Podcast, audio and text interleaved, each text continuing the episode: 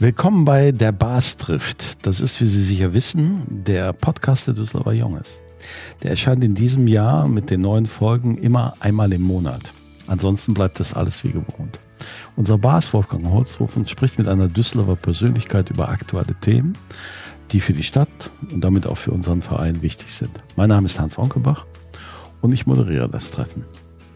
Unser heutiger Gast ist Dr. Charlotte Beisel, Personalvorständin und Arbeitsdirektorin der Stadtwerke Düsseldorf.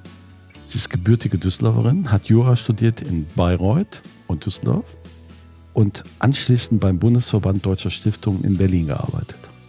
2009 wechselte sie in die Verwaltung ihrer Heimatstadt, leitete dort zunächst den Bereich Ratsangelegenheiten und Stadtverfassung. Später führte sie das städtische Hauptamt für Personal, Organisation und IT. Im April 2017 wurde sie Prokuristin im Personalbereich der Stadtwerke. Seit Oktober 2021 gehört sie dem Vorstand des Unternehmens an. Herzlich willkommen, Frau Dr. Beisel. Vielen Dank für die Einladung. Lieber Herr Rolzhofen, ich glaube, für unser Gespräch ist ein Punkt ganz wichtig. Die Stadtwerke sind kein klassisches städtisches Tochterunternehmen. Mögen Sie deshalb zunächst das Modell und die, vor allen Dingen die Eigentümerverhältnisse mit unserem Gast besprechen. Ja, lieber Herr Onkelbach, sehr gerne. Zunächst auch ein herzliches Willkommen von meiner Seite an Sie, liebe Frau Dr. Beisel. Dann die Frage an Sie, wem gehören die Stadtwerke? Die Stadtwerke gehören zum größten Anteil von nahezu 55 Prozent der ENBW AG, die in Baden-Württemberg ihren Sitz hat. Und 25,05 Prozent hält die Landeshauptstadt Düsseldorf als Anteil. Und die restlichen 20 Prozent gehen nach Köln zur GEW. Wie sieht die Zusammenarbeit mit der NBW in der Praxis aus? Was bedeutet das in der Praxis? Und welchen Einfluss hat die Stadt Düsseldorf noch auf die Entscheidungen ihres Unternehmens? Die Zusammenarbeit sieht so aus, dass natürlich die Gesellschafter alle Vertreterinnen und Vertreter in unseren Aufsichtsrat entsenden und der hat sich in diesem Jahr nochmal neu zusammengesetzt. Wesentlicher Partner im Aufsichtsrat sind natürlich auch noch die Arbeitnehmervertreterinnen und Vertreter, die auch sehr viele Mitglieder des Aufsichtsrates stellen und mit der NBW äh, pflegen wir einen sehr, sehr guten Austausch schon seit vielen, vielen Jahren. Wir profitieren natürlich jetzt davon, dass wir mit dem Konzern von nahezu 20.000 Mitarbeiterinnen und Mitarbeitern in Baden-Württemberg einen Konzern an der Seite haben, der sich auch die Klimaneutralität 2035 zum Ziel gesetzt hat, ganz klar die Dekarbonisierungsstrategie umsetzt und wir insofern viele Kolleginnen und Kollegen als Experten dort zu Rate ziehen können, wenn wir eigene Themen angehen. Darüber hinaus können wir auch mal ein Thema skalieren. Das heißt also, wenn man klein anfängt, gemeinsam eine etwas größere Sache daraus machen, ein Produkt entwickeln und ich selber habe als Personalleiterin sehr davon profitiert, dass die schon sehr früh sozusagen den kulturellen Wandel angegangen sind unter der Leitung von Herrn Mastiot, so dass man da schon mal Anleihen nehmen konnte. Was aber auch sehr gut läuft, ist, dass die INBW unsere Einbindung in das städtische Umfeld ganz klar akzeptiert auch zu schätzen weiß, dass unsere Kundinnen und Kunden überwiegend Düsseldorfer Bürgerinnen und Bürger sind und insofern sehr viel Respekt vor diesem Ökosystem hier haben, uns dabei unterstützen, hier bestmöglich als Partner der Landeshauptstadt auch aufzutreten. Wie kam denn Köln dazu? Das ist eine sehr gute Frage. Das ist die Kölner Holding, die auch, die den großen Anteil an der Rheinenergie hält. Und wie die historischen Begebenheiten sind, entzieht sich jetzt meiner Kenntnis, also wie das damals gekommen ist. Aber die Zusammenarbeit läuft auch gut. Das läuft auch sehr gut, so dass in der Gesellschafterversammlung kommt immer ein Vertreter aus Köln und wir pflegen eine gewohnt gute Zusammenarbeit im Rheinland. Wie wir Düsseldorfer das ja mit den Kölnern generell Genau. Tun. Welche Vorzüge und Nachteile hat dieses Modell im Vergleich mit den Stadtwerken in anderen Kommunen, die ja teilweise zu 100 Prozent den Kommunen, den Kommunen gehören? Nachteile würde ich sagen, hat das eigentlich gar nicht. Also jedenfalls nicht in meiner Erfahrung, die ich gemacht habe, seitdem ich dort tätig bin. Es ist tatsächlich so, dass wir aus beiden Welten das Positive nehmen und für die Stadt, wie gesagt, zum Einsatz bringen. Ich kann jetzt auch vielleicht auf den neuen Kooperations- und Konsortialvertrag verweisen, der in diesem Jahr abgeschlossen worden ist. Und da hat die NBW ganz klar befürwortet auch, dass wir in den äh, nächsten zehn Jahren an die 2,2 Milliarden Euro in Düsseldorf investieren werden wollen. So ist es in der Strategie niedergeschrieben und auch in der Rheinischen Post so äh, kommuniziert worden. Insofern kann ich sagen, dass die beiden Partner im Sinne der Sache sehr gut zusammenarbeiten. Wie hoch ist denn der Anteil der weiblichen Mitarbeiterinnen bei den Stadtwerken vom Gesamtpersonalstand? Vom Gesamtpersonalstand sind es aktuell etwa 20 Prozent okay. Frauen. Und ist bei Ihnen schwerpunktmäßig mehr weibliche Mitarbeiterinnen bei den Stadtwerken zu bekommen? Unbedingt. Also das natürlich im Kontext des Fachkräftemangels, nicht einfach aus Prinzip. Es ist sicherlich auch so, das ist mir aufgefallen, als ich vor fünf Jahren etwa bei den Stadtwerken Düsseldorf begonnen habe als Personalleiterin, dass bei den Stadtwerken weniger Frauen beschäftigt sind als in der Stadtverwaltung. Das war ziemlich offensichtlich, weil wir residieren ja in Flingern in einem sehr gläsernen Gebäude und als man durchging, konnte man diverse Besprechungen sehen, wo wirklich nur männliche Kollegen sich fachlich ausgetauscht haben. Und dann war ziemlich schnell klar, dass da Entwicklungsbedarf besteht, das auch im Kontext, wie ich gerade sagte, des allgemeinen Fachkräftemangels, das kann man sich gar nicht mehr erlauben, das Potenzial liegen zu lassen. Und auch im Sinne der guten Lösungen ist es sicherlich erforderlich, auf diversere Teams zu setzen, als es damals bei den Stadtwerken noch der Fall war. Wie sieht es mit Homeoffice aus? Homeoffice ist ja eine relativ junge Errungenschaft jetzt aus der Corona-Pandemie und den entsprechenden Entwicklungen im Unternehmen. Wir alle waren ja gehalten, unsere Kolleginnen und Kollegen auch aus Gründen der Gesundheitsvorsorge ins Homeoffice zu entsenden. Zum Teil war es auch gesetzliche Pflicht. Und wir haben die Zeit auch sehr gut genutzt als Unternehmen, als dann die Pandemie abflaute, zu reflektieren, was war gut, was wollen wir beibehalten und haben jetzt inzwischen eine Betriebsvereinbarung abgeschlossen mit unserem Betriebsrat, die ermöglicht, dass man bis zu 100 Prozent im Homeoffice tätig sein kann, in Absprache mit der Führungskraft und natürlich abhängig von ihrer Tätigkeit. Dazu darf ich vielleicht ganz kurz ausführen, dass sich unsere Belegschaft in etwa zu 50 Prozent aufteilt auf den gewerblich-technischen Bereich. Das sind die im Stadtwerkekonzern tätigen Kolleginnen und Kollegen bei der Netzgesellschaft Düsseldorf und die anderen etwa 1000 Kolleginnen und Kollegen in der Stadtwerke AG und auch bei den Grünwerken sind natürlich überwiegend im Büro sozusagen am Arbeitsplatz im Büro tätig.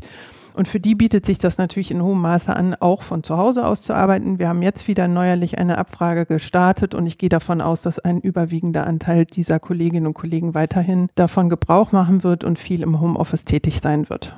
Ich bin sehr überrascht. Ich höre von vielen Arbeitgebern 100 Prozent, da sind die gar nicht so amused drüber. Aber das finde ich schon interessant. Also ich würde mal das vielleicht insofern noch ergänzen wollen. Wir sind natürlich auch nicht nur begeistert darüber. Das heißt also, wir machen das möglich und für konzentriertes Arbeiten am Schreibtisch sollen die Mitarbeiterinnen und Mitarbeiter die Gelegenheit haben, sich das bestmögliche Umfeld zu suchen. Das kann natürlich zu Hause sein, das kann auch im Büro sein, wenn Sie kleine Kinder haben. Sind Sie vielleicht froh, wenn Sie den Arbeitsplatz im Büro haben. Und man muss einfach ganz klar sagen, das haben wir auch festgestellt, neben dem ganz klassischen Personalgespräch, wo es um Entwicklungsfragen geht und sie besser eigentlich ins Büro kommen, um mit ihrer Führungskraft das zu erörtern, sind sicherlich auch Kreativprozesse. Das heißt also Workshops, um Dinge zu entwickeln, deutlich produktiver, wenn sie persönlich so brainstormen und zu guten Lösungen kommen. Das heißt also, die Hoffnung besteht schon, dass dann irgendwann selbstbestimmt die Kolleginnen und Kollegen im Team sagen, für diese Tätigkeit gehe ich lieber zum Hörweg 100 und für die andere Tätigkeit, wo ich konzentriert arbeiten möchte, bleibe ich zu Hause an meinem Schreibtisch. Ja, Sie haben gerade schon Corona angesprochen. Seinerzeit im Jahr 2020 ist bei den Stadtwerken eine Taskforce Corona einberufen worden. Was stellen wir uns darunter vor? Wer saß da drin? Wie haben die gearbeitet? Ja, das war im März 2020. Die Corona-Pandemie äh, nahmen ihren steilen Hochlauf im Grunde. Keiner wusste so genau, was, was auf uns zukommen würde. Die Bilder aus äh, Italien, kann ich mich noch gut dran erinnern, waren in den Tagesthemen, alle waren schwer erschüttert. Und äh, bei den Stadtwerken Düsseldorf hat der Vorstand auch überlegt, wie stellen wir uns auf. Wir sind natürlich als systemkritisches Unternehmen darauf geschult, Krisen zu managen. Aber da reden wir über Stromausfälle, Explosionen, Bombenentschärfungen und äh, Naturkatastrophen. Und leichte Erfahrungen hatte man ja gemacht, wenn ich mich richtig erinnere, auch bei der Landeshauptstadt Düsseldorf mit der Schweinegrippe, die dann aber nicht so schlimm nach Düsseldorf kam, wie man das befürchtet hatte, Gott sei Dank. Und so hatte man für Corona jetzt nicht so äh, große Erfahrungswerte. Dann hat der Vorstand sich zunächst entschieden, als kleinen Bruder oder kleine Schwester des Krisenstabs eine sogenannte Taskforce zu implementieren. Das ist im Grunde eine Arbeitsgruppe, die interdisziplinär und anlassbezogen zusammengesetzt ist. Da war Arbeitssicherheit beteiligt, das Gesundheitsmanagement, die Netzgesellschaft mit der ganzen systemkritischen Infrastruktur und eben auch ich als äh, Leiterin dieser Taskforce. Ich war zunächst erstaunt, weil wir natürlich auch geschultes Personal haben für Krisenfälle. Und da es aber im Wesentlichen auch darum ging, neuere Verordnungen, die dann ja quasi im Wochentakt kamen, umzusetzen fürs Unternehmen, war ich dann als Juristin tatsächlich die wahrscheinlich richtige Besetzung. Ergänzt wurden wir, weil das stellte sich dann auch relativ schnell heraus, um das Thema Kommunikation. Die interne Kommunikation war ganz, ganz wichtig, um die ganzen Regelungen, die dann zu treffen waren, auch in die Belegschaft zu tragen und nach außen gut zu übersetzen. Habe ich das richtig in Erinnerung, dass seinerzeit sogar geplant worden ist, im Notfall auch Leute in den Stadtwerken übernachten zu lassen, damit also die Versorgung auf jeden Fall unbeeinflusst von Covid-19-Ansteckungen gewährleistet sein kann? Sie sprechen die sogenannte Kasernierung an, äh, Herr Onkelbach. Ja, das war tatsächlich so. Was haben wir gemacht? Wir haben natürlich viel rechts und links geguckt. Es gab einen Erfahrungsaustausch hier in NRW. Es gab einen Erfahrungsaustausch mit den großen Verbänden VKU und BDEW. Und irgendwann kamen auch die Bilder, ich glaube, sie kamen aus Österreich von den Wiener Stadtwerken, zu uns, die sich mit Feldbecken eingedeckt hatten und also ein Abenteuer gemacht haben daraus und ich glaube vier Wochen im Unternehmen dann auch genächtigt haben um sich von der Außenwelt abzuschirmen und die Schichtgruppen untereinander dort arbeiten zu lassen, damit also die Gefahr einer Ansteckung nicht so groß war. Wir haben tatsächlich dann auch eingekauft und sind entsprechend ausgestattet. Gott sei Dank ist es dazu ja dann nicht gekommen. Also das heißt, Sie haben Feldbetten gekauft und Proviant und alles, was man braucht, um mal ein paar Tage. Korrekt. Also für den Bereich des Kraftwerks Lauswart haben wir das gemacht. Was uns davor bewahrt hat, war, dass wir dann letztlich Schichtgruppen voneinander getrennt haben. Also wir haben es so gemacht, dass die sich gar nicht begegnet sind und von zu Hause aus kamen und die eine Schicht gegangen ist. Die Schichtübergabe hat dann nicht mehr persönlich stattgefunden, sondern in Schriftform so dass wir da auch immer ganze Bereiche hatten, die sich nie begegnet sind. Das sind ja interessante Erfahrungen, die man dann macht, wenn man eine, so eine Krise angeht, wenn man sie managt. Haben Sie daraus auch gelernt für das, was wir jetzt erleben, die sogenannte Energiekrise? Kann man da Schlüsse, die man damals gezogen hat, darauf anwenden, auf das, was jetzt passiert? Ja, da sprechen Sie ein berechtigtes Thema an. Es ist ja tatsächlich so, dass wir von einer Krise in die nächste kommen und vielfach wird vergessen, dass wir zwischendurch ja auch noch dieses unglaublich verheerende Hochwasser hatten, was ja dann wieder so in den Bereich der Naturkatastrophen fällt, wo unsere Kolleginnen und Kollegen aus der Netzgesellschaft insbesondere gefragt waren, hier im Düsseldorfer Raum, aber auch sonst unterstützt haben.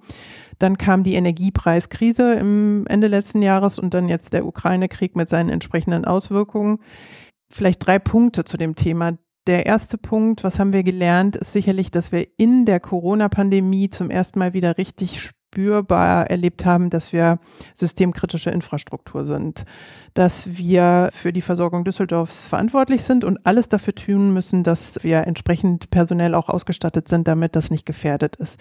Das war, glaube ich, letztlich auch für das Selbstbewusstsein im positiven Sinne der Kolleginnen und Kollegen tatsächlich wertvoll am Anfang, weil sie ja auch jeden Tag reinkommen mussten. Das heißt also, viele konnten zu Hause bleiben und unsere Kolleginnen und Kollegen waren täglich vor Ort.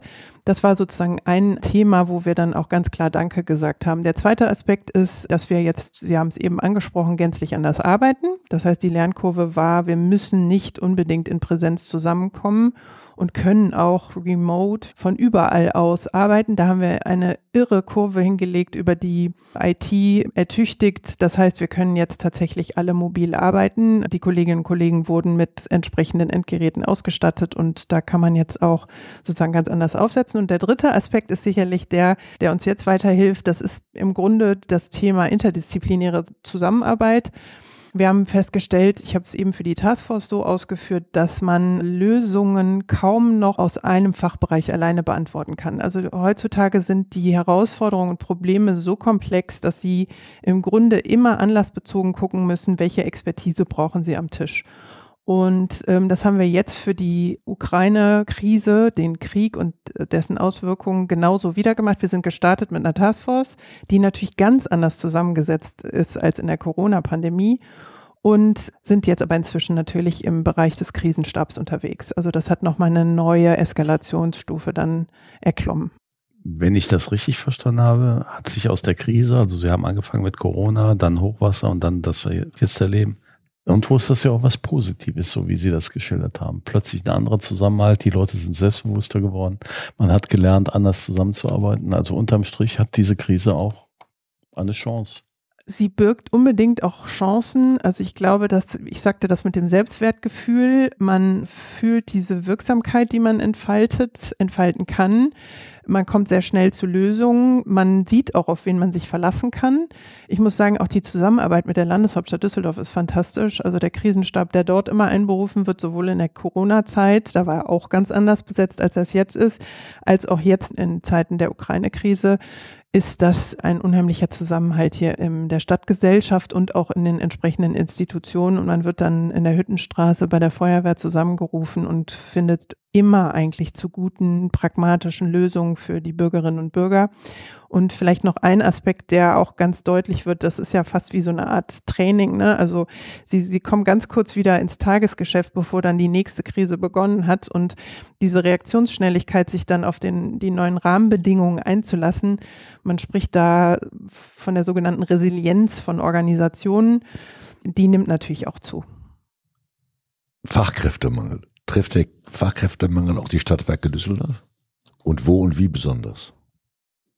Also auch wir sind vom Fachkräftemangel nicht ausgenommen, wobei ich dazu sagen muss direkt zu Beginn, dass wir ihn noch in zarten Auswirkungen spüren. Also wir haben ihn im Grunde in der Theorie im Blick und begegnen ihm jetzt schon konzeptionell, aber die Auswirkungen Stand heute sind noch nicht so spürbar. Wir merken das an längeren Rekrutierungszeiten. Also da haben wir entsprechende Kennzahlen eingeführt. Wir merken an der zum Beispiel Bewerberzahl bei Stellen für Auszubildende. Da hatten wir, ich glaube, im letzten Jahr noch 500 Bewerbungen. Jetzt dieses Jahr waren es 300 Bewerbungen.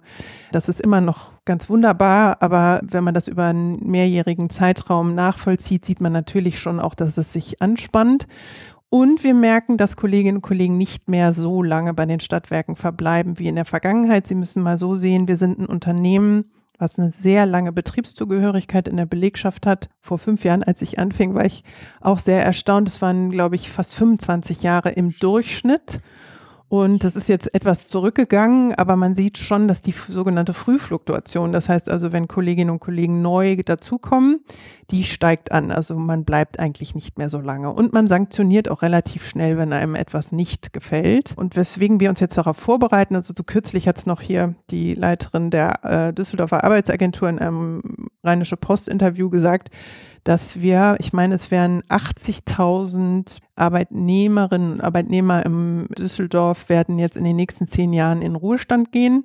Und in den letzten zehn Jahren waren es nur 19.000. Also insofern sieht man daran den Hochlauf und kein Unternehmen wird im Grunde davon nicht betroffen sein. Welche vielleicht ungewöhnlichen Wege gehen Sie denn, um Personal zu rekrutieren? Ja, also das war das, was ich gerade eben meinte mit Konzepte und Instrumente, die man dann als Unternehmen natürlich aufsetzt. Ein Instrument nach innen wirkend ist natürlich, dass wir in der sogenannten strategischen Personalplanung uns versuchen vorzustellen, was die Zukunft bringt. Also jeder Fachbereich ist aufgefordert, natürlich strategisch zu planen. Und wenn dann Stellen frei werden, was man ja sozusagen zumindest im Bereich der demografiebedingten Abgänge planen kann, dann gucken wir, wird die eins zu eins wieder besetzt oder brauche ich eine andere Qualifikation auf der Stelle oder brauche ich die Stelle eigentlich so gar nicht mehr. Das heißt, da wird rechtzeitig natürlich geplant.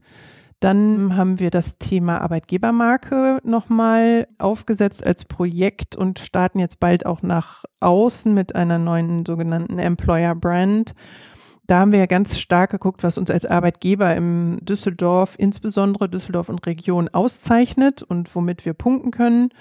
Und das wollen wir natürlich in der Rekrutierung ganz klar nach außen äh, dann kommunizieren. Da kommt uns sehr stark unser Unternehmenszweck entgegen. Also das muss man einfach sagen. Wir haben jetzt auch wieder festgestellt, neudeutsch würde man sagen, der Purpose, aber es reicht eigentlich auch ein Blick in die Satzung, für was wir zuständig sind. Und ich habe es eben gesagt, also wir sind für die Versorgung äh, Düsseldorfs verantwortlich und wir sind eigentlich ein wesentlicher Partner der Landeshauptstadt Düsseldorf bei dem Weg zur Klimahauptstadt 2035. Und das ist einfach etwas, woran sehr viele sehr gerne mitarbeiten Bitte, wollen. Ja. Bei den Bewerbungen von 300 für die Ausbildung, wie viel wird davon, wie viel nehmen Sie davon? Also wir hatten jetzt in diesem Jahr 22 Plätze. Okay. Und wir erhöhen im nächsten Jahr dann nochmal, also diejenigen, die wir jetzt für den Start September 2023 rekrutieren, da haben wir schon gesagt, wir gehen ein bisschen über Bedarf. Ja. Und das ist natürlich, also dann geht man in ein sogenanntes äh, Vorstellungsverfahren. Da ist ein kleiner Test mit umfasst und das waren dann, glaube ich, 65, die das gemacht haben und davon sind dann 22 übrig geblieben. Hälftig weiblich und männlich? Das wäre zu wünschen. Es war tatsächlich, sind es zwei Kauffrauen in diesem Jahr, die gestartet sind im September, die ich begrüßen durfte und 20 Herren. Und ich bin sehr stolz, dass wir inzwischen eine Ausbilderin haben. Das war bis vor kurzem war es auch ein reines Männerkollegium und jetzt haben wir aus der Netzgesellschaft eine neue Kollegin hinzugewonnen.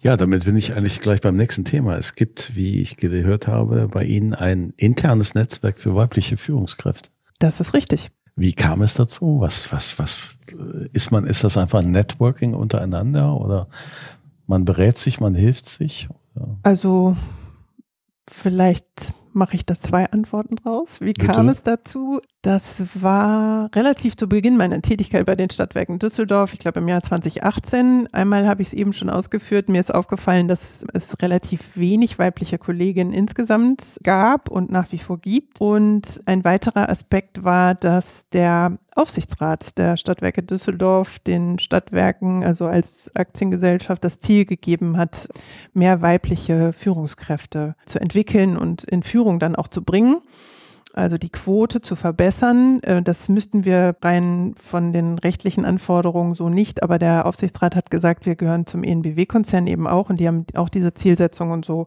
war das ein Aspekt. Und wie das immer so ist, man muss ja auch eine Kultur dafür schaffen, dann, wenn man sowas erreichen möchte und kann nicht nur Instrumente und Bewerbungsverfahren dafür nutzen. Und dann habe ich einfach gesagt, ich will die alle mal kennenlernen und das war relativ profan.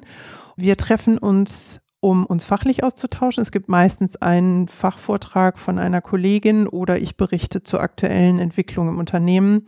Und es gab natürlich auch Networking-Events. Dabei ist es allerdings nicht geblieben. Das ist jetzt sozusagen die erste Community ge gewesen, die ins Leben gerufen wurde. Inzwischen haben wir ganz viele Netzwerke. Also wir haben das Netzwerk der neuen Stadtwerkerinnen und Stadtwerker unter dem Begriff Newbies. Das hat ein äh, neuer Stadtwerker vor ein paar Jahren aufgesetzt, der gesagt hat, der kannte das von Opel und hat gesagt, immer die, die neu ins Unternehmen kommen, die müssen sich ja erstmal irgendwie vernetzen. Und gerade in der Corona-Zeit war das Gold wert. Die haben sich dann einfach virtuell getroffen die Newbies und dann gibt es inzwischen auch diverse andere Communities of Practice zu von den Datenspezialisten beispielsweise oder auch ein Führungskräftenetzwerk aus der zweiten Ebene und die haben uns geholfen, auch die interdisziplinäre Zusammenarbeit zu fördern. Also insofern, das war the very beginning war das Netzwerk weiblicher Führungskräfte jetzt ergänzt um diverse weitere. Es gibt hier in Düsseldorf mehrere Initiativen, die also weiblicher Führungskräfte. Haben Sie da Verbindungen? Ich habe davon gehört, also ich glaube, es gibt jetzt inzwischen ganz viele Initiativen, die sich mit dem Thema befassen und das ist, glaube ich, sozusagen der Sache sehr zuträglich.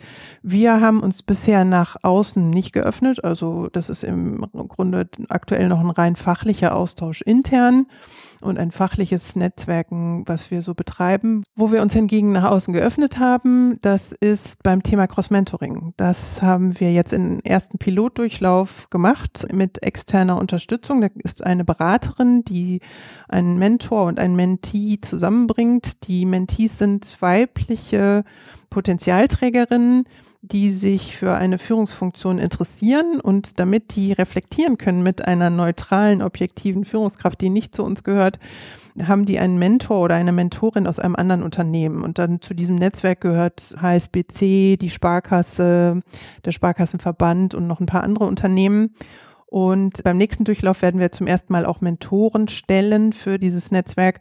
Und was ich mir habe sagen lassen, das kommt sehr gut an, weil man einfach mal von außen auch einen Blick auf das Unternehmen werfen kann. Ich würde ganz ganz zum Abschluss mit Ihnen noch über die zukünftige Entwicklung Ihres Unternehmens sprechen. Sie sind ja auch für die digitale Transformation verantwortlich. Wie weit ist Ihr Unternehmen da schon und was muss noch getan werden?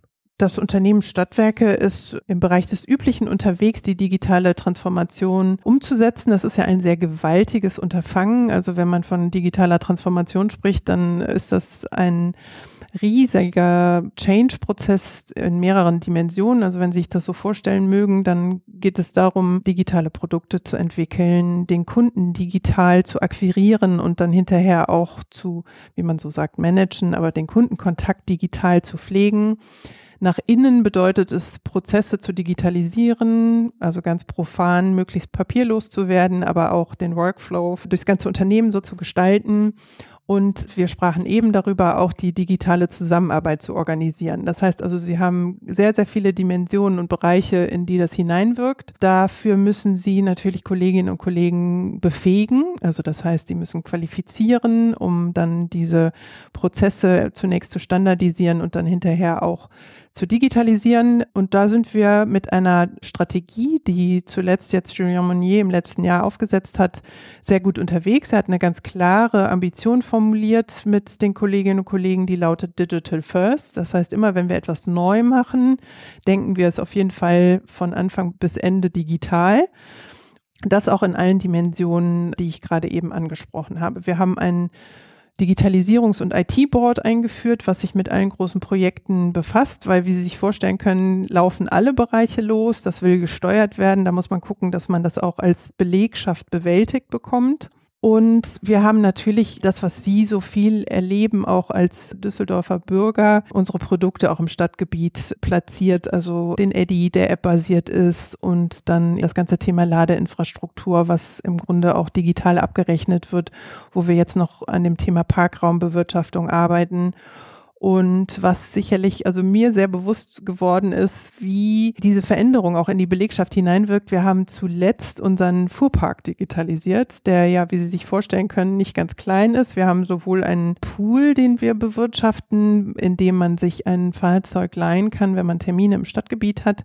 Das bucht man dann inzwischen digital und kann es dann auch mit seinem Unternehmensausweis abholen.